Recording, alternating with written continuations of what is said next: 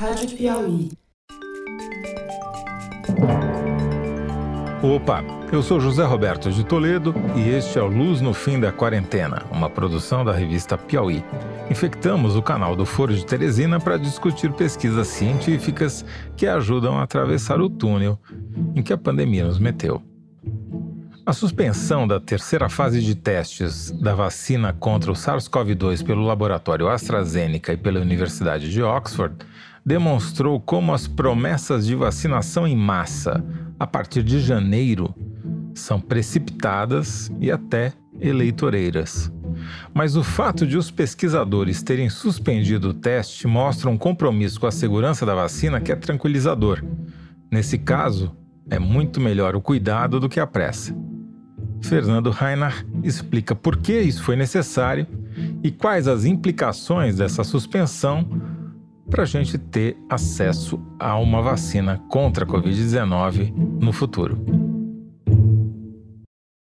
Fernando Rainer, vamos falar hoje sobre vacinas, mais especificamente sobre a vacina de Oxford barra AstraZeneca, que parou a sua fase 3 de testes depois de anunciar que um dos pacientes que estava sendo testado teve uma reação negativa, eles não especificaram oficialmente qual foi essa reação, mas que obrigou-os a parar os testes. Primeiro vamos falar então sobre como funciona essa fase 3, para que, que ela serve, vamos rememorar essa parte e por que que para o teste. É, você pega na fase 2, eles testaram essa vacina na, da AstraZeneca em mais ou menos mil pessoas, quanto que as outras vacinas testaram em centenas ou algumas dezenas de pessoas. A AstraZeneca testou em mil pessoas e nessas mil pessoas ela tinha visto que ela não sabe se a vacina é, é, funciona ou não, mas ela viu que ela tem efeitos muito leves. A pessoa tem uma dor no braço, tem uma febrinha no lugar que injeta, toma uma aspirina, resolve, etc. Aparentemente, é uma, foi um grupo grande para uma fase 2, mas nenhuma doença com incidência menor do que um por mil apareceu. Exatamente, né? Aí você tem dois objetivos. Um é saber se a pessoa protege mesmo, e aí no fim você vai ver se as pessoas que tomaram a vacina pegam ou não pegam a doença, né? Isso é a análise final. Mas durante o processo eh, de estudo, quando você está injetando nas pessoas, tal, você vai também tentando ver se ela é segura mesmo, se aparecem coisas estranhas quando você injeta na pessoa. Coisas mais raras. Coisas mais raras.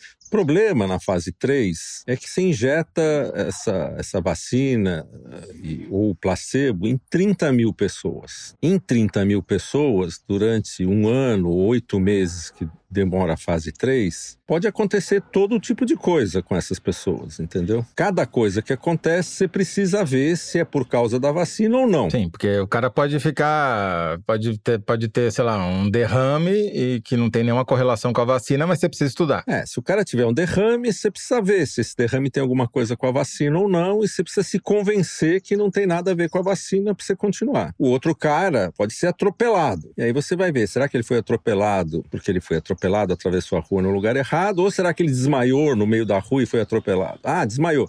Se ele desmaiou, será que tem alguma coisa a ver com a vacina ou não? Aí cada caso desse você tem que olhar, porque pode ser um efeito colateral da vacina raro, mas que você detectou. Quer dizer, ela é muito mais complicada do que os governantes deram a entender quando as vacinas entraram nessa fase, porque ela é muito trabalhosa, como a gente está vendo agora, e esse exemplo que você deu, né?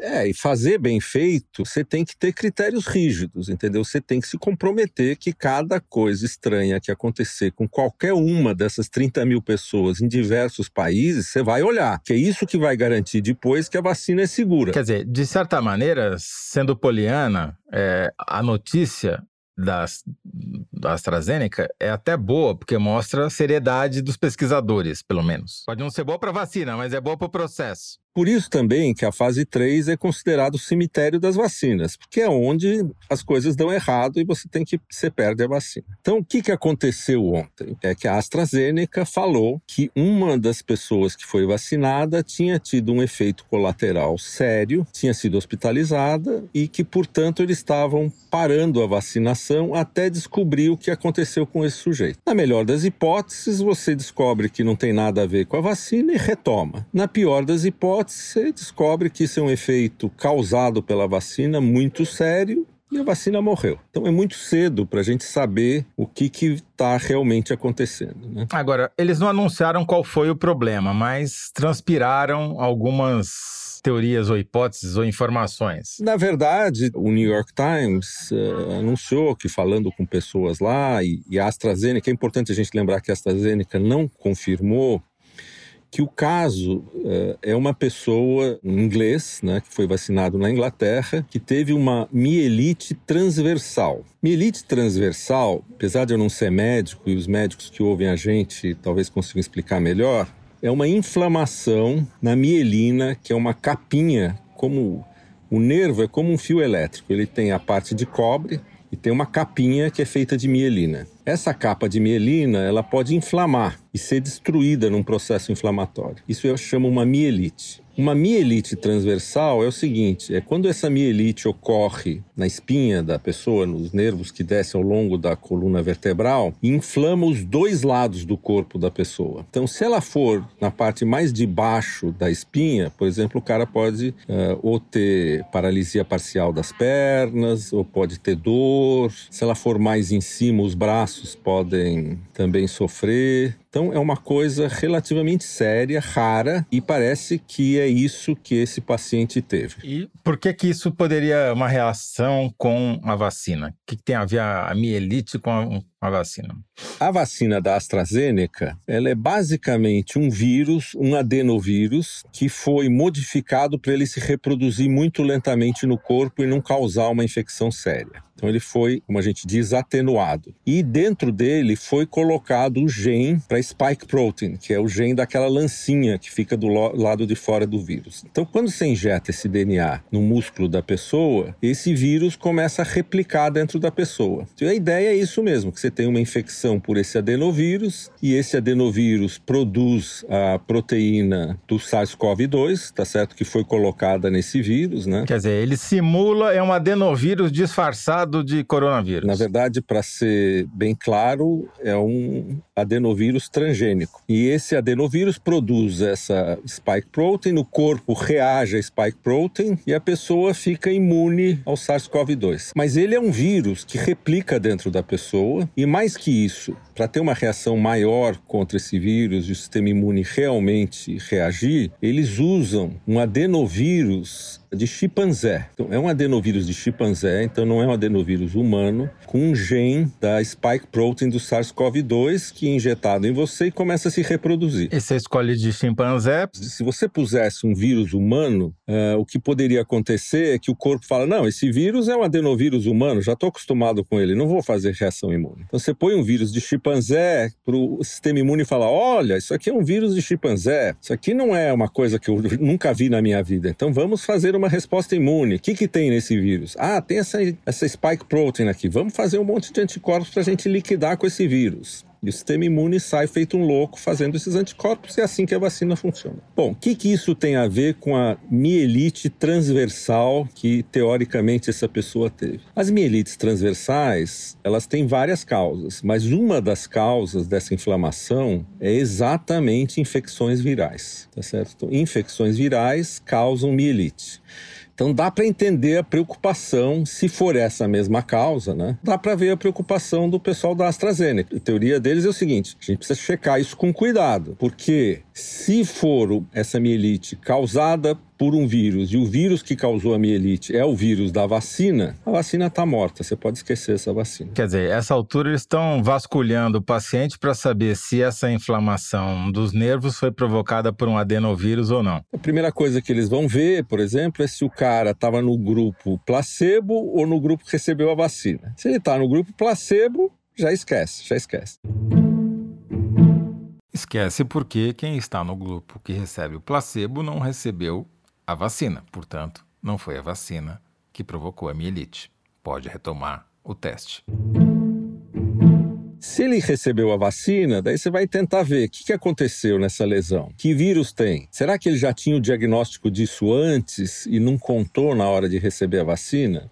Será que depois que recebeu a vacina ele não pegou uma outra doença qualquer e você vai achar essa outra doença e vai ver que a, que a mielite transversal dele é causada por outra doença? Se for ter sido causada por outra doença e conseguirem demonstrar isso, também não tem problema nenhum, volta ao trial. Então tem que parar para você investigar com cuidado esse caso. Porque o que você não quer é descobrir, depois que você continua a vacinar mais pessoas, um segundo caso, um terceiro caso. Esse pessoal da Oxford Oxford e da AstraZeneca é sério. Teve o primeiro caso, vamos parar, vamos investigar. Então, o que acontece? A investigação pode ser super rápida, entendeu? Ela pode levar um, dois dias. Você descobrir que o cara já tinha isso antes, descobrir que foi um outro vírus. Ou que é, tomou placebo e não tomou vacina. E a coisa volta e daqui um, dois dias o, o projeto está andando de novo.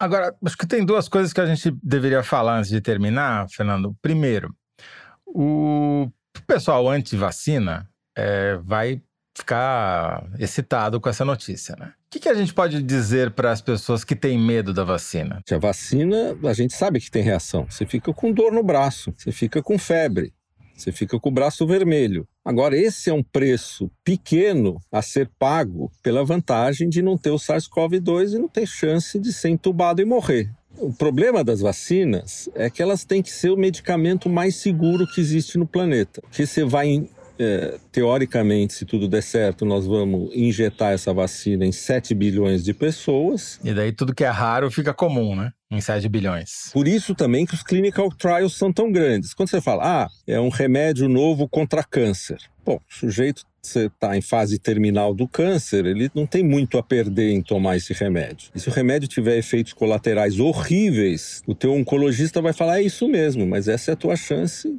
vamos em frente e a pessoa fala vamos em frente, entendeu? Então, grupos sérios de vacina levam esse assunto muito a sério. E a vacina também, um dos componentes da vacina é a confiança, né? Se as pessoas perdem a confiança na vacina ou passam a temer a vacina, acaba o efeito da vacina, porque você precisa ter uma quantidade X da população vacinada para ela ter efeito coletivo, de imunidade coletiva, não é isso? É claro que se todo mundo for vacinado, você tem esse efeito de imunidade de rebanho, tal, o vírus tende a desaparecer. Mas se ninguém for vacinado, quem for vacinado vai ter essa vantagem sempre. Sempre, se a vacina for boa, vai ter essa vantagem. Então, eu acho que agora vai depender dessa investigação que eles vão fazer. Agora, só como contraponto, Fernando, por coincidência, nessa guerra das vacinas, a Sinovac, que é uma das empresas chinesas que também está fazendo fase 3 no Brasil, assim como a AstraZeneca, divulgou um press release dizendo que na fase 2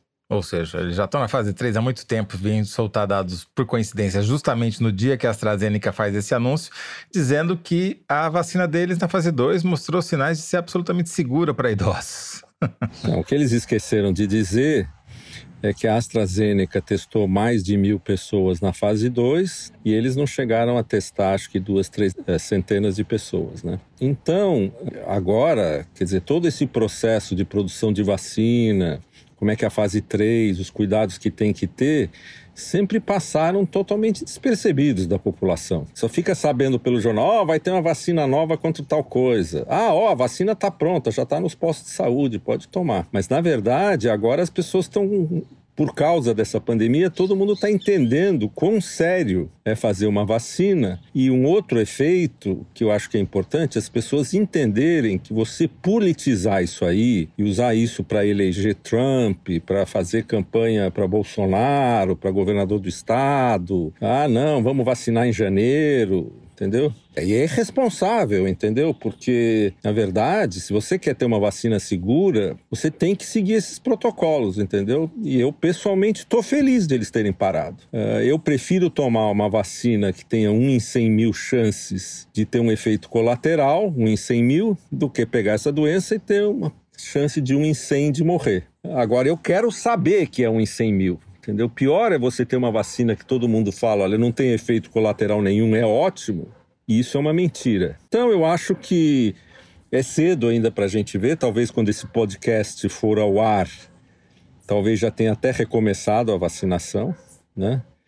Ou talvez daqui uma semana, duas semanas, eles falam: olha, essa vacina é inaceitável, porque realmente nós achamos tal, e a vacina morreu. Ou seja, a, a única conclusão certa é que não dá para você criar falsas expectativas anunciando uma coisa para depois de amanhã, quando você sabe que o processo para chegar lá é muito complexo e sujeito a chuvas e trovoadas, como esse caso demonstrou. Nesse caso específico da vacina da, do coronavírus, as pessoas vão tomar porque confiam, porque pela primeira vez, provavelmente uma parte da população vai entender mesmo como é que é feita uma vacina. Muito bom, Fernando Reiner, muito obrigado mais uma vez e até a próxima luz. Tá bom, Toledo, obrigado, tchau.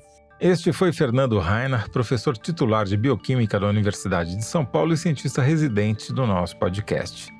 O link para os estudos citados aqui você encontra na página do Luz no Fim da Quarentena no site da Piauí entre no revistapiauí.com.br e clique em Rádio Piauí, logo ali em cima, na barra de navegação.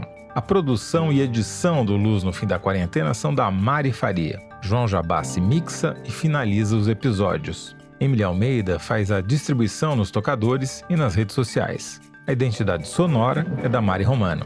A identidade visual é da Paula Cardoso e o Motion Graphics é da Renata Buono. Eu sou José Roberto de Toledo. Até a próxima luz. Tchau.